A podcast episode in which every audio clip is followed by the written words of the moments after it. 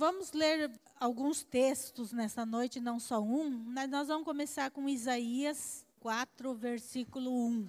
E sete mulheres naquele dia lançarão mão de um homem, dizendo: Nós comeremos do nosso pão e nos vestiremos de nossas vestes. Tão somente queremos que sejamos chamadas pelo teu nome. Tira o nosso próprio. É, esse versículo aqui, ele é muito claro neste versículo o que vem acontecendo na igreja de Cristo. O que tem acontecido dentro da igreja, que muitas vezes a igreja ela só quer de Deus o nome, né? Elas é, aqui diz que essas mulheres, elas dizem assim: "Nós comeremos do nosso pão e nos vestiremos das nossas vestes". Quer dizer, não, não precisa se preocupar. A gente vai se manter, mas a gente quer o teu nome, né? Quer que você nos dê o um nome. Mas o resto é por nossa conta. E a igreja hoje, nós vivemos num tempo de apostasia em que a igreja de Cristo, ela está mais ou menos assim. De Deus, ela só quer o nome, mas ela vive a sua maneira, a sua regra. Ela não, não vive de acordo com as regras de Deus. Ela vive de acordo com as suas regras. Ela usa o nome de Deus, mas ela não quer se submeter a Deus. Então, irmãos, nós precisamos ter muito cuidado, né? Usar é ter por hábito, por costume, né? Então, muitas vezes nós nos acostumamos em usar Deus como dizendo que o servimos, que o amamos, ele dirige nossa vida.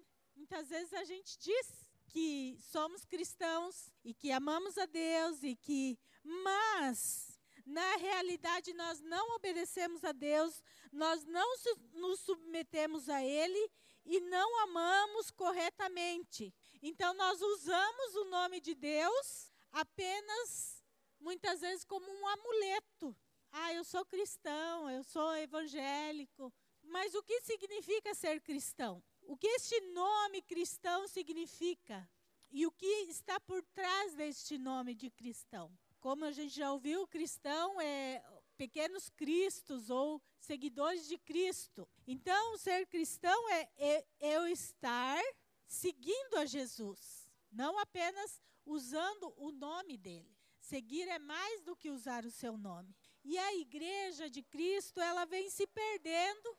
A igreja está se perdendo e está fazendo como esse texto diz: não, olha, nós só queremos o teu nome. Nós vamos comer do nosso pão, nós vamos usar da nossa veste, mas nós vamos usar, queremos usar o teu nome como desculpa, fazer aquilo que eu quero que seja feito. Então nós nós vemos, né, tantas aberrações hoje feita em nome de Deus. Muita coisa feita em nome de Deus que de Deus mesmo não tem absolutamente nada.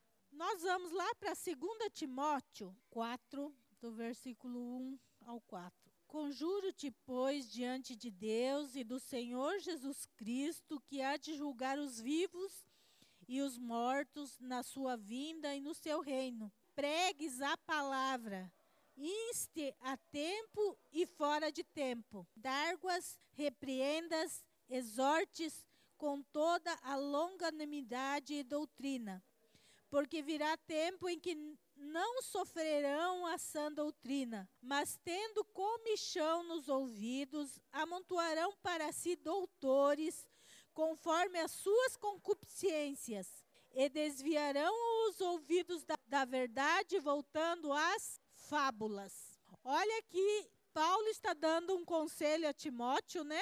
E ele fala assim: olha, você pregue a palavra em tempo e fora de tempo, porque virá um tempo. E, irmãos, parece que nós estamos vivendo nesse tempo que está descrito aqui em Timóteo.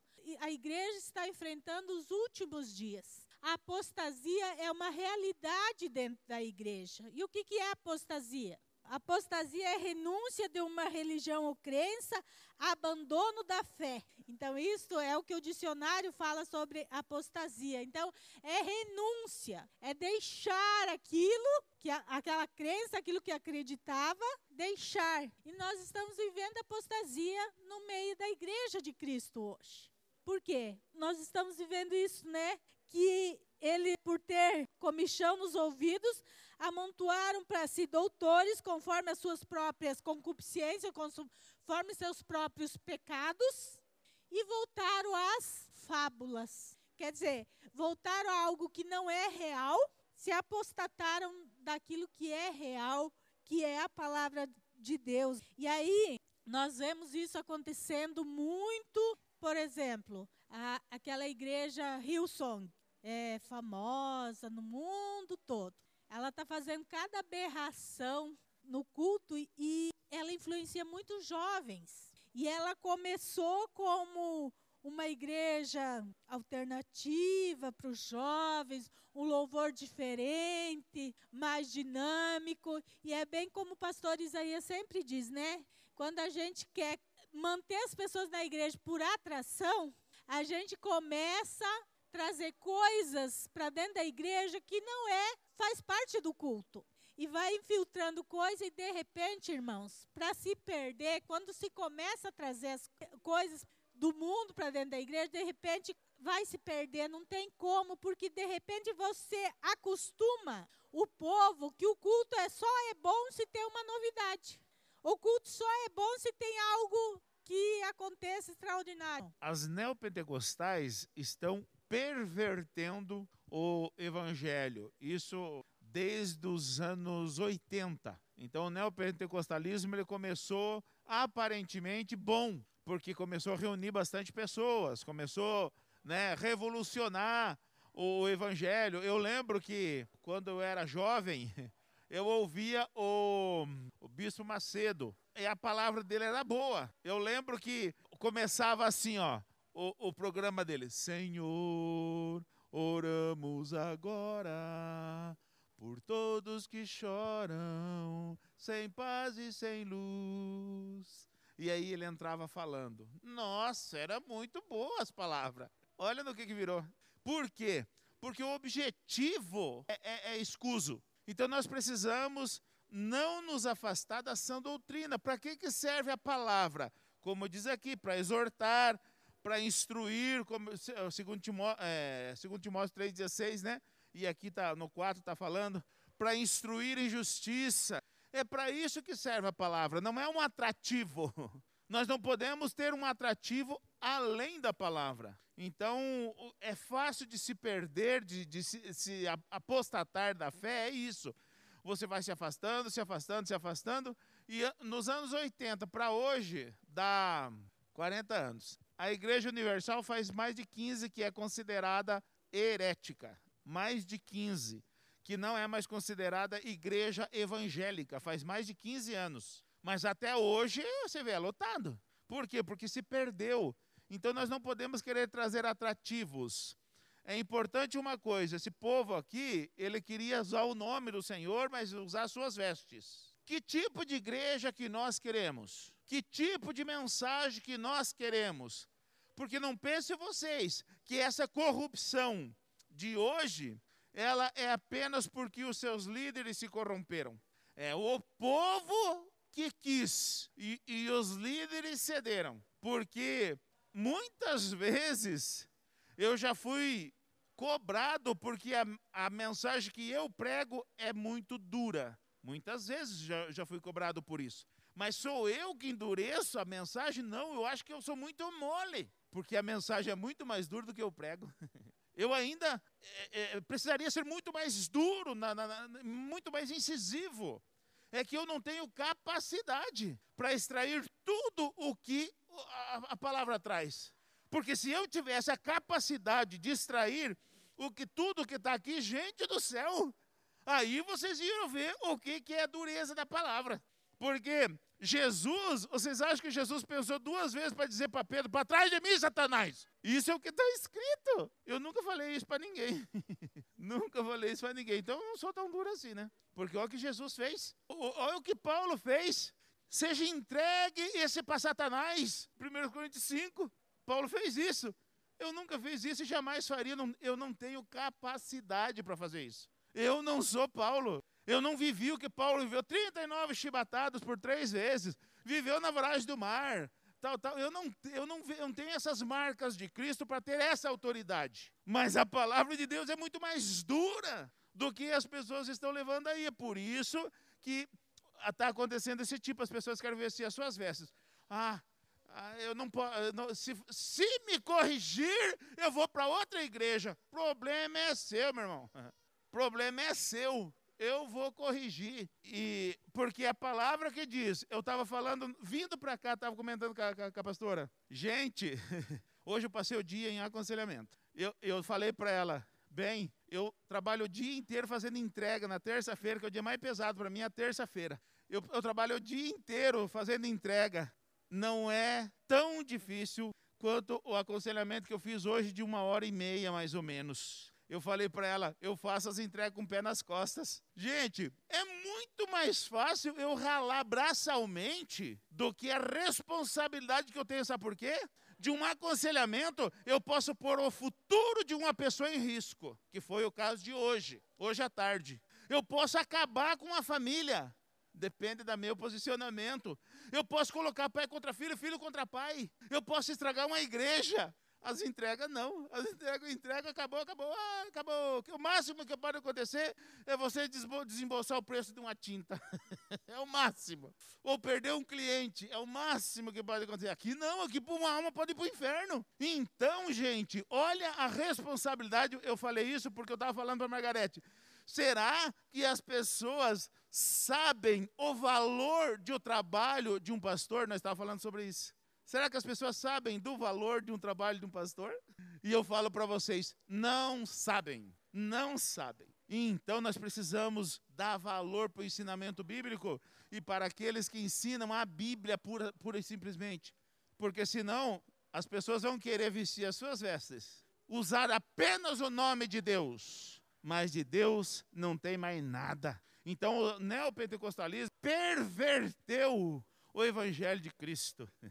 E, é, e, e, hoje em dia, essas neopentecostais, vendo o que, que virou, é jatinho para lá, é jatinho para cá, é fazenda para cá, fazenda para lá. Os seus líderes, só os líderes vivem nessa mordomia, né? Mas igreja, megas igrejas, que não sei o quê, porque perverteram o evangelho de Cristo. O evangelho de Cristo não é para vida boa somente aqui na terra, porque a carta aos Coríntios diz assim: se a nossa esperança em Cristo for apenas para este mundo, somos os mais miseráveis de todos os homens. É isso que o neopentecostalismo está anunciando, infelizmente. O neopentecostalismo ele foi para essa linha de, de libertação, de prosperidade, de, né? Essa linha. E aí entrou as coisas gospel, né? Rosa ungida e essas coisas aí que infiltraram no meio. Não, é que eu preciso falar uma coisa muito importante. E que vocês, se vocês não tomar cuidado, vocês vão estar tá se empantuchando dessas coisas. Agora tem um tal de evangelho coach. Tem então, o neopentecostalismo pendeu para esse lado. Agora vocês podem ver, deu uma, digamos assim, uma acalmada, uma caída nessa parte aí que entrou então agora o que o pastor estava falando, que é os coach. É uma filosofia, alguém pega uma filosofia, bonitinha tem que ser, né? E trabalha em cima daquilo e enche igreja isso. Enche igreja, irmãos. Enche mesmo. Conheço uma da nossa convenção enorme. Sucesso. e aí entrou, então, nessa onda, vem os pastores da internet. Quem aqui conhece Paulo Júnior? Que eu acho que é o mais conhecido da internet. Mas tem muitos pregadores na internet que foram por essa linha de trazer um evangelho mais light, não tão pesado assim. Ser cristão não é tão difícil assim. Eu queria ver um, um bençoado desse pra, pregando para um Paulo da vida, porque o abençoado Paulo sofreu para pregar o evangelho. Aí vem alguém agora e diz que não, o evangelho não é tão complicado assim. Não precisa falar. E olha o que, que o texto diz aqui de, de 2 Timóteo: diz que a palavra é tempo para redarguar, quer dizer, é, redarguar quer dizer incriminar. Incriminar, olha que palavra pesada essa, né? Incriminar. A palavra de Deus, ela deve ser. Timóteo devia usar a palavra para incriminar. Como assim usar a palavra para incriminar? É, ou acusar. Quer dizer, a palavra nos acusa, irmãos. Ela é usada para isso, para nos acusar, dizendo: você está errado, você pecou. Isso que você está fazendo não agrada a Deus. Ela nos incrimina, porque nós somos culpados pela morte de Cristo. Dura, né? a palavra. Mas a falsa doutrina de hoje, né? Diz assim: que tudo é relativo. Não é tão assim. O pecado, ele não é tão ruim assim. E não é desse jeito que você tem que ficar tão preocupado com o pecado.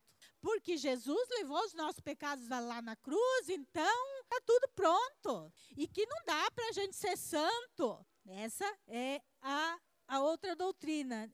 Aí diz o que mais aqui? Que a palavra repreenda. A palavra serve para repreender. Por que, que nós repreendemos alguém? Porque a pessoa fez alguma coisa errada, leva uma repreensão, né? Então a palavra de Deus ela serve para isso, para nos repreender. E é essa palavra que deve ser ensinada. Enquanto a falsa diz que nós somos livres.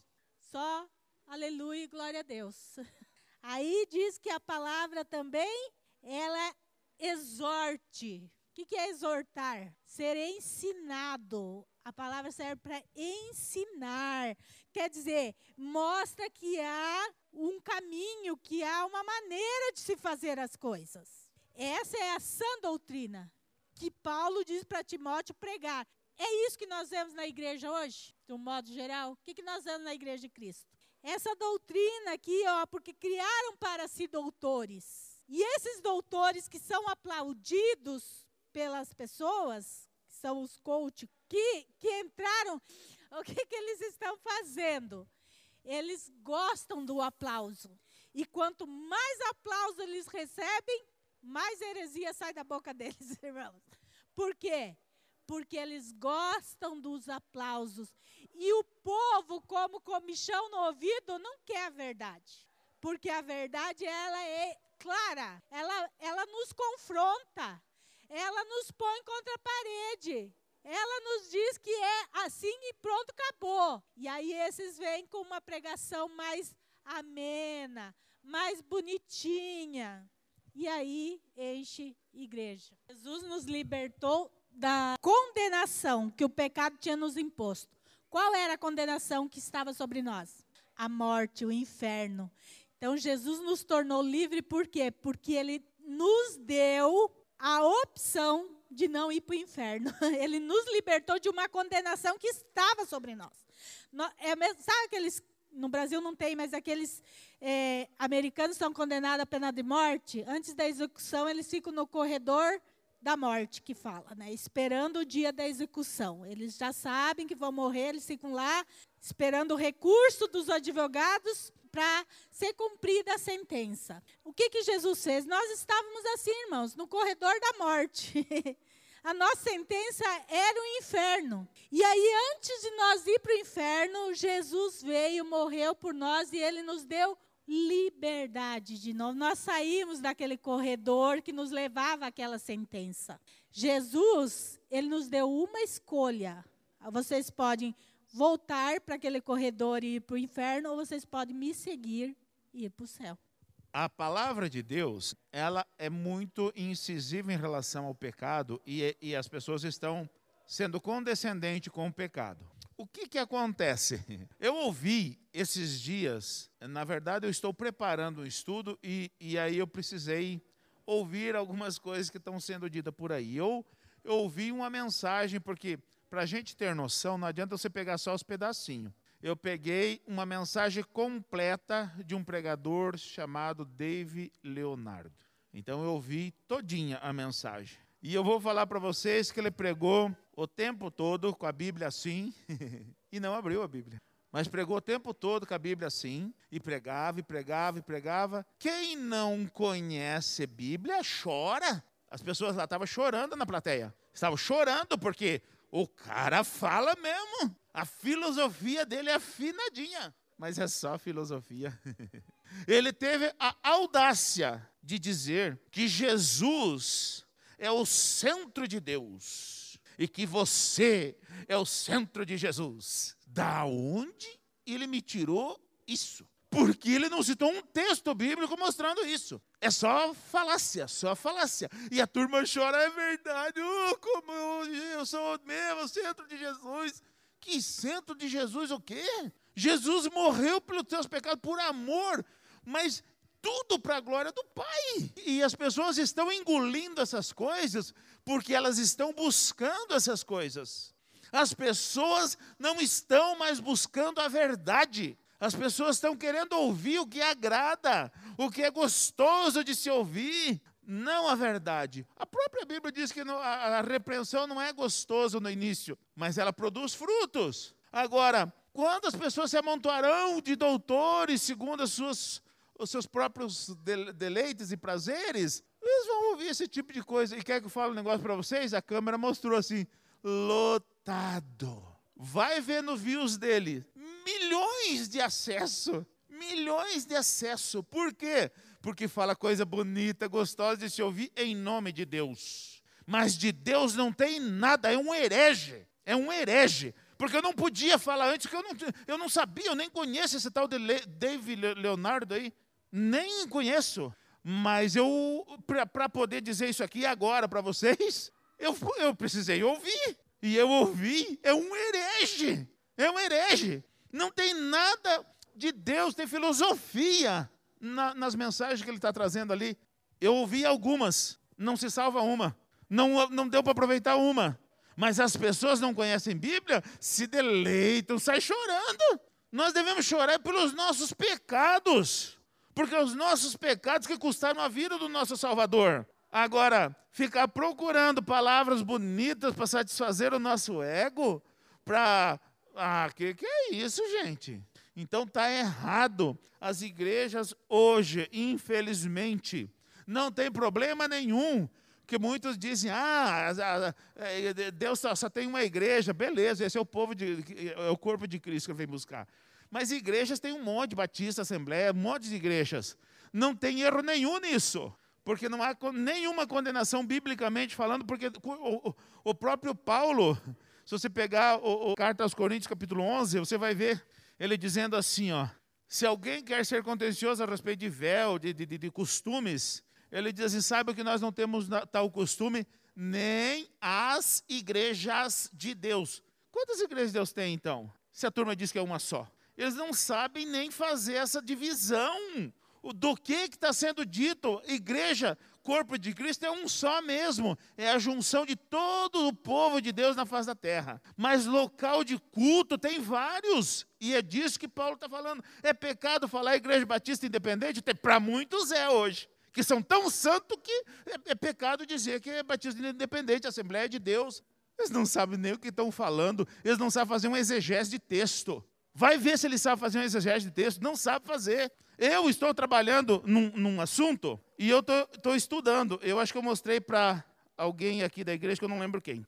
Mas eu estou trabalhando um, um estudo sobre família. Princípios e valores de Deus sobre família. Para isso, eu vou estudar o texto. Olha o texto. Quem não conhece esse texto? Efésios 6:1. Vós, filhos, sede obediente a vossos pais no Senhor, porque isso é justo. Honra teu pai e tua mãe, que é o primeiro mandamento com promessa, para que te vá bem e vivas longo tempo sobre a terra. E vós, pais, não provoqueis a ira vossos filhos, mas criai-os na doutrina e a demonstração do Senhor. Quem é que não conhece esse texto? Só que aqui tem algo tão importante para a família, que eu vou falar de princípios e valores, que para mim preparar o estudo, eu já conheço esse texto, mas foi novidade até para mim.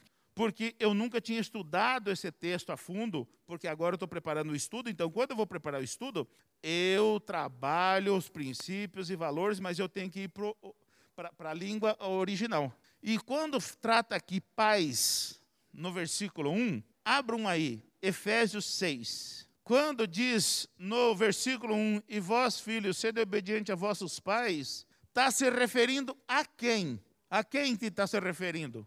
E vós, pais, e vós, filhos, sede obediente a vossos pais, está se referindo a quem? Pai e mãe. O 2, honra teu pai e tua mãe. E no versículo 4, que fala a mesma palavra, e vós, pais, não provoqueis a ira a vossos filhos, mas criai-os na doutrina e a demonstração do Senhor. Está falando para quem? Não é pai e mãe. No versículo 1, quando diz assim, vós pais, a palavra no grego é gonés. Gonés significa genitores, aquele que te gerou, aqueles que te geraram. Então é pai e mãe, porque no versículo 2 fala isso: honra teu pai e tua mãe. Mas no versículo 4, e vós pais, tá, a palavra é pateras. E pateras é pai no plural. Pai no plural, gênero masculino. No português é a mesma palavra. Ah, sim, filho, você é dependente a vossos pais, beleza. Pais, ah, é pai e mãe também, né? Não provoqueis a Não, não, não, não, não. Aqui já está falando de outro, de princípios e valores. Criai-os na demonstração, na doutrina. É responsabilidade. Aqui está falando de responsabilidade. E de quem que é essa responsabilidade? É do pai. Gênero masculino. Aqui também está quebrado a tal da é, filosofia do, do, de gênero aí, né? Ah, tem dois pais, tem duas mães. Não existe isso. Não existe isso. Família é constituída de um homem e de uma mulher, gênero masculino e gênero feminino. Então, pateras é responsabilidade do pai. Só que quer que eu fale um negócio para vocês? Eu nunca tinha ido para o grego. Do Novo Testamento, quando você quer preparar algo consistente, vá para o grego. Do Antigo Testamento, quando você quer preparar algo consistente, vá para o hebraico. Eu tive o privilégio de estudar grego, hebraico e aramaico. Tive o privilégio, porque não são todas as faculdades que ministram essas, essas matérias, não tem na grade, não. Eu tive o privilégio de estudar. Então eu tenho alguma noção, não vou falar para vocês que eu sei, mas alguma noção eu tive. Então, irmãos, o que está acontecendo? Ninguém mais faz isso. Ninguém mais. Quem sabia disso aqui que eu estou trazendo aqui agora para vocês? Por quê, gente? Porque as pessoas querem falar coisas agradáveis, coisas profundas não. Isso aqui é algo profundo. Eu comecei esse estudo dia 14 de julho. Agora, eu vou levar uns quatro a seis meses para terminar esse estudo. E sabe aonde que eu vou ministrar a primeira vez? Já falei com a minha família, não falei bem? Vai ser lá em casa. A primeira ministração desse estudo, quando eu terminar, vai ser lá em casa. As pessoas não querem mais coisas profundidade de Deus, eles querem a superficialidade, eles só querem chorar, só querem ter emoção, não querem presença de Deus. Porque a emoção é gostoso você sentir, mas a presença de Deus é que transforma as pessoas. Esses coaches só traz emoção, não traz transformação. E é isso que está faltando para o povo de Deus: transformação. Não existe mais ou menos. Ou é quente ou é frio. Morno não serve. E as pessoas estão se satisfazendo com morno. Oh, que delícia, eu sou morno já, já sou morno já. Que é morno o quê? Morno Deus vomita. Então as pessoas estão se satisfazendo com aquilo que Deus rejeita. Não podemos nos satisfazer com aquilo que Deus rejeita. Precisamos querer presença de Deus, não emoção. Emoção é consequência da presença de Deus, mas a emoção não satisfaz. A emoção não transforma, porque as pessoas, elas só vão para o céu transformadas, não emocionadas. Emocionadas vão para o inferno. E as pessoas não estão sabendo disso porque não está sendo anunciado essas coisas. Olha só, hoje nós estamos no estudo bíblico. Aqui nós congregamos em 135 pessoas. Essa igreja tem 135 membros. Eu não sei quantos que estamos aqui, Toninho. 52 pessoas. Mas nós somos em 135. Não tem 50%. Sabe o que, que deveria acontecer hoje? 136 pessoas. Não só 135. As pessoas não querem mais profundidade. Eles só querem emoção. As pessoas não estão querendo mais aprender, elas estão querendo só é, se emocionar. levantar a mão, ah, se apresentar, chorar. Não querem presença de Deus. Essa igreja, lá de Isaías, é o povo de Deus que estava falando. Nós estamos cerca de 2.700 anos. 2.700 anos depois. E quer que fale para vocês? Está igualzinho. Existe sim um pequeno grupo que deseja a verdade, sim, mas não todo o povo e não a maioria. Nós precisamos criar pessoas, discipular pessoas. Eu preparei um estudo, eu levei acho que uns três, quatro meses, um estudo sobre discipulado. Eu ministrei a primeira vez lá na casa do Marcelo, foi a primeira vez que eu ministrei. Não foi interessante a minha visão a respeito do discipulado? Nós precisamos querer discipular, mas as pessoas precisam querer ser discipuladas, porque senão não funciona. A palavra de Deus é essa aqui, gente. Não, não tem como inventar mais nada. Estou preparando um outro estudo sobre como interpretar a Bíblia. Sabe por quê? As pessoas dizem, ah, a Bíblia tem várias interpretações. Mentira! Mentira! A Bíblia só tem uma interpretação. E qual é essa interpretação que a Bíblia tem? A que ela mesma interpreta. Porque o que diz em Isaías confirma aqui em, em 1 Timóteo. O que diz em Mateus confirma em Lucas, em Atos. O que diz nas cartas é confirmado nos evangelhos. Bíblia interpreta a Bíblia. Agora, as pessoas não fazem mais isso. Pega um texto completamente fora de contexto e desce o povo chora. Por quê? Porque são rasinho na palavra, são rasinhos. E muitos líderes são rasinhos também. E eu estou falando na Bíblia, porque intelecto é fácil de você se preparar. Como eu falei aqui, ó, eu fui no grego para saber. Uma, isso é fácil de se preparar. É só você estudar. Eu estudei de 2004 a, a 2018. Quantos anos deram? 14 anos. Eu estudei 14 anos teologia. 14 anos. Então minha formação não é fraquinha, não. Ninguém pensa que eu tenho uma formação teológica fraquinha. Mas não é isso que me dá a base bíblica. Bíblia eu estudo desde 92 totalmente diferente. Se eu não tivesse a base que eu tinha quando eu entrei lá em 2004 na teologia, eu tinha me perdido, porque teologia é só aqui, ó. Tem muita gente que é teólogo e não crê em Deus, porque teologia é uma ciência. Tem muita gente que, que, que é teólogo e não cumpre mandamentos que, que tem aqui. Por quê? Porque é só QI só. Agora, Bíblia é que faz a diferença. Estudar Bíblia, lógico, a teologia ajuda, ajuda, tanto é que eu estou trazendo algo aqui que me ajudou o, o, o, principal é a Bíblia, não a teologia. Porque pais aqui, pais ali, eu não, não ia saber que um é gonés e um é pateras. Que gonés significa genitores, pai e mãe, e pateras é pai no plural. Eu não ia saber se eu não estudasse. Mas ia fazer uma diferença na minha crença? Eu iria deixar de honrar meu pai ou ensinar honra pai e mãe? Não, não iria. Talvez eu, eu sei da responsabilidade, sei mas eu não ia fazer o elo, ligação aqui com Gênesis, porque aqui está o princípio. Honra teu pai, beleza, princípio.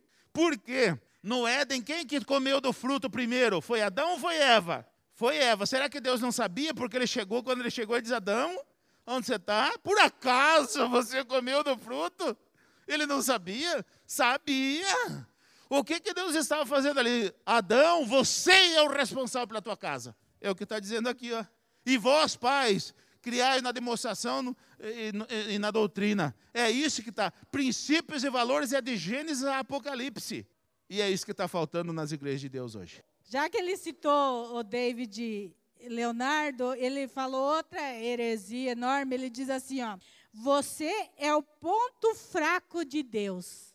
Jesus amado. Deus não tem ponto fraco, irmãos. Você é o ponto fraco de Deus, onde já se viu uma coisa, um, uma heresia dessa. Deus não tem ponto fraco, não. Não se ache a bolachinha, a última bolachinha do pacote, que você não é, não, tá? É, você não é, não. Tá? Você é um pecador. É isso que nós somos. Mas, depois de uma frase dessa, a pessoa se acha o máximo, né? Eu sou o ponto fraco de Deus. Olha só, sabe? O ponto fraco de Deus sou eu aqui, ó. Não é não. Aí nós temos, olha só, Tiago Brunet. A maioria eu não conheço, irmão, porque eu não, não fico assistindo esse tipo de coisa, não. Deus tem o lápis e você a borracha. Ah, Jesus. Então quer dizer, você interfere naquilo que Deus escreve. Deus não tem poder. Você que, que, que tem a borracha para apagar aquilo que Deus escreve sobre alguma coisa ou sobre alguém. Gente, onde já se viu isso? Priscila Alcântara, essa vive falando. Eu e você não somos pecadores, nós somos perfeitos. Isso é o que eu falo, que eu falei antes do comichão, né? Que a, a sã doutrina, ela confronta nós. Ela coloca a gente no devido lugar. Vocês são todos pecadores. E necessitam e carecem da glória de Deus. Não é isso que a Bíblia diz para nós? Porque todos pecaram. Todos pecaram. Sem exceção. E não é porque Jesus morreu na cruz que eu me tornei perfeito. O único perfeito foi Jesus. Eu não sou perfeito. Eu estou caminhando para a perfeição que eu só vou alcançar, irmãos, lá na eternidade, com Deus. Aqui eu sou imperfeito, eu preciso, eu careço da, da misericórdia de Deus. Sou pecador, não sou perfeito. Aí, Victor Azevedo, eu sou tão justo que não me sinto inferior a Jesus. Meu Deus, isso foi falado em internet e para um monte de pessoas. Ele se acha tão perfeito que ele não se sente inferior a Jesus. Olha só, que coisa, né? Aonde vai o comichão no ouvido? E é isso que a, as pessoas querem ouvir. É isso. As pessoas não querem ouvir. O teu pecado precisa ser deixado abandonado, porque senão você vai para o inferno. Ninguém quer ouvir isso, mas querem ouvir: eu sou tão perfeito, eu não sou inferior a Jesus. E para acabar, o Rodrigo Silva até gostava dele, mas ultimamente está falando muita heresia. No céu que ele crê, vai ter ateu no céu. Porque ele sai da filosofia de que ele conheceu ateus muito bonzinho. Nós não vamos pelo céu para ser bonzinho, praticar boas obras, ser uma pessoa boa. Nós vamos pelo céu pela graça de Jesus.